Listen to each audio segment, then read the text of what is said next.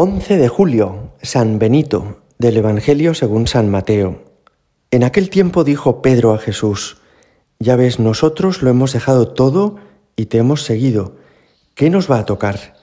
Jesús les dijo, En verdad os digo, cuando llegue la renovación y el Hijo del Hombre se siente en el trono de su gloria, también vosotros, los que me habéis seguido, os sentaréis en doce tronos para juzgar a las doce tribus de Israel. Todo el que por mí deja casa, hermanos o hermanas, padre o madre, hijos o tierras, recibirá cien veces más y heredará la vida eterna. Palabra del Señor.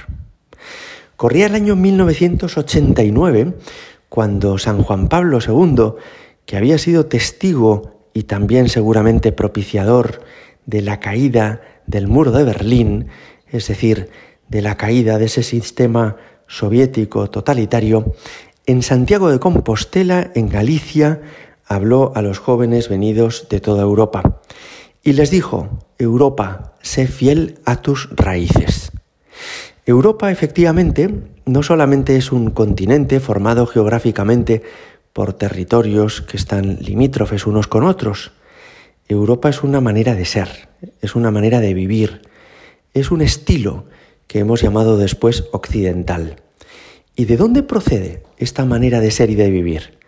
Ciertamente de que es el continente que se vio más pronto influido y enriquecido por la filosofía griega, de Platón, de Sócrates, de Aristóteles. También por haber sido el territorio, junto con el norte de África y el Oriente Próximo, en el que se extendió el Imperio Romano, con su legislación, que fue un avance en su tiempo. Pero sobre todo Europa debe su existencia y su identidad al cristianismo. Es Jesucristo el que ha hecho de nosotros un pueblo de hombres libres e iguales, un pueblo que es capaz de mirar a cada ser humano como alguien con una dignidad sagrada y que es capaz de entender al mismo tiempo que la vida tiene un sentido trascendente. Bueno, pues esto se lo debemos a Jesucristo. Y esto se lo debemos a quienes evangelizaron nuestro continente, el apóstol San Pedro, el apóstol San Pablo, pero también y de una manera particular al santo que hoy celebramos, a San Benito de Nursia. Corrían los finales del siglo V e inicios del siglo VI, cuando el imperio romano se desmoronaba por sus propias contradicciones. Comienza a dividirse este imperio romano en muchas regiones que tienen intereses distintos y a veces antagónicos.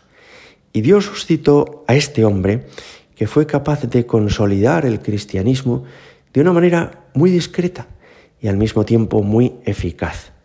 San Benito de Nursia había sido enviado con 12 años a estudiar a Roma y ahí quedó profundamente decepcionado de la degradación del ambiente del vicio en el que vivían muchos jóvenes que se decían cristianos, porque el imperio romano ya era desde Teodosio un imperio que se declaraba cristiano, pero cuyas costumbres se alejaban mucho del ideal que nos ha mostrado Jesucristo. Él entonces decide, como habían hecho en Oriente otros muchos, pienso en San Basilio o en San Antón o en tantos otros o en Casiano, él decide retirarse a la soledad, a la oración, al silencio. Y en una cueva en Subiaco, que todavía se puede visitar en Italia, se dedicó varios años a la vida eremítica, es decir, a una vida solitaria de rezar, trabajar y sacrificarse. Años después vinieron a buscarle para que pudiera gobernar un monasterio de hombres que querían vivir esa misma vida que él vivía. Pero no fue fácil su camino, porque mientras que algunos veían bien este esfuerzo ascético y de deseo de santidad, otros entendieron que Benito de Nursia iba a imponerles un yugo muy estricto y unas normas muy exigentes. Y por eso os sorprenderá saber que intentaron al menos en dos ocasiones envenenarlo. Pero Dios hizo el milagro de que ni la copa de la que iba a beber ni el pan que iba a comer le ocasionaran ningún perjuicio. Es más, esa copa se rompió en pedazos antes de que pudiera beber de ella. San Benito entonces comienza con aquellos monjes que le siguen un estilo de vida muy hermoso y del cual ahora estamos muy acostumbrados porque lo vemos en Santo Domingo de Silos o en el Valle de los Caídos o en Leire, pero que en aquel momento resultaba revolucionario. Hombres que se alejaban de la ciudad para dedicarse solamente a Dios. Hombres que vivían una cierta estabilidad, es decir, que no iban a vagar de un sitio para otro, sino que permanecerían toda su vida en el mismo sitio. Hombres que obedecían a uno entre ellos, el abad, y que eran autosuficientes en el sentido de que trabajaban y se procuraban con su esfuerzo lo que luego iban a necesitar para vivir. Y hombres, al fin y al cabo, que dedicaban mucho tiempo cada día a la alabanza divina en la liturgia, a la oración personal y al cultivo también de la búsqueda de la verdad, conservando los textos clásicos, manteniendo la sabiduría que Europa había recibido durante siglos de tantos autores y de tantos santos. Se convierten así los monjes benedictinos en aquellos que conservan la fe y la cultura en una época en la que la búsqueda de las satisfacciones, del placer y del capricho hacían olvidar a los hombres de su tiempo lo más importante que hay en la vida.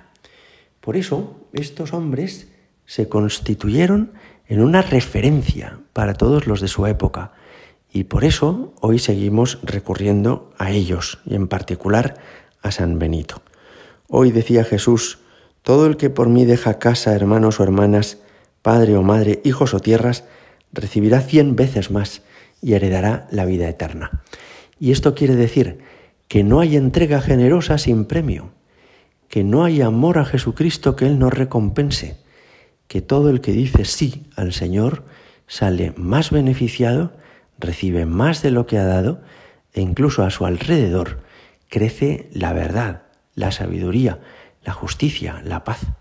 Le pedimos hoy al Señor por la renovación espiritual de Occidente, tan necesaria como en el siglo VI con San Benito. Gloria al Padre y al Hijo y al Espíritu Santo, como era en el principio, ahora y siempre y por los siglos de los siglos. Amén.